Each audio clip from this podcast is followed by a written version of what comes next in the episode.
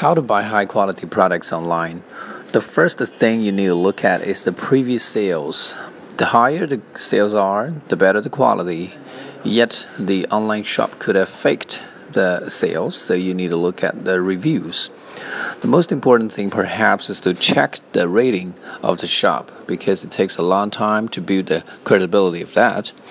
And the, the last thing to bear in mind is that the, the price of something, uh, when the price of something is exceptionally low, it is highly likely to be a trap. For example, some shops sell Rolex watch at 100 yuan. That is clearly a cap- copycat.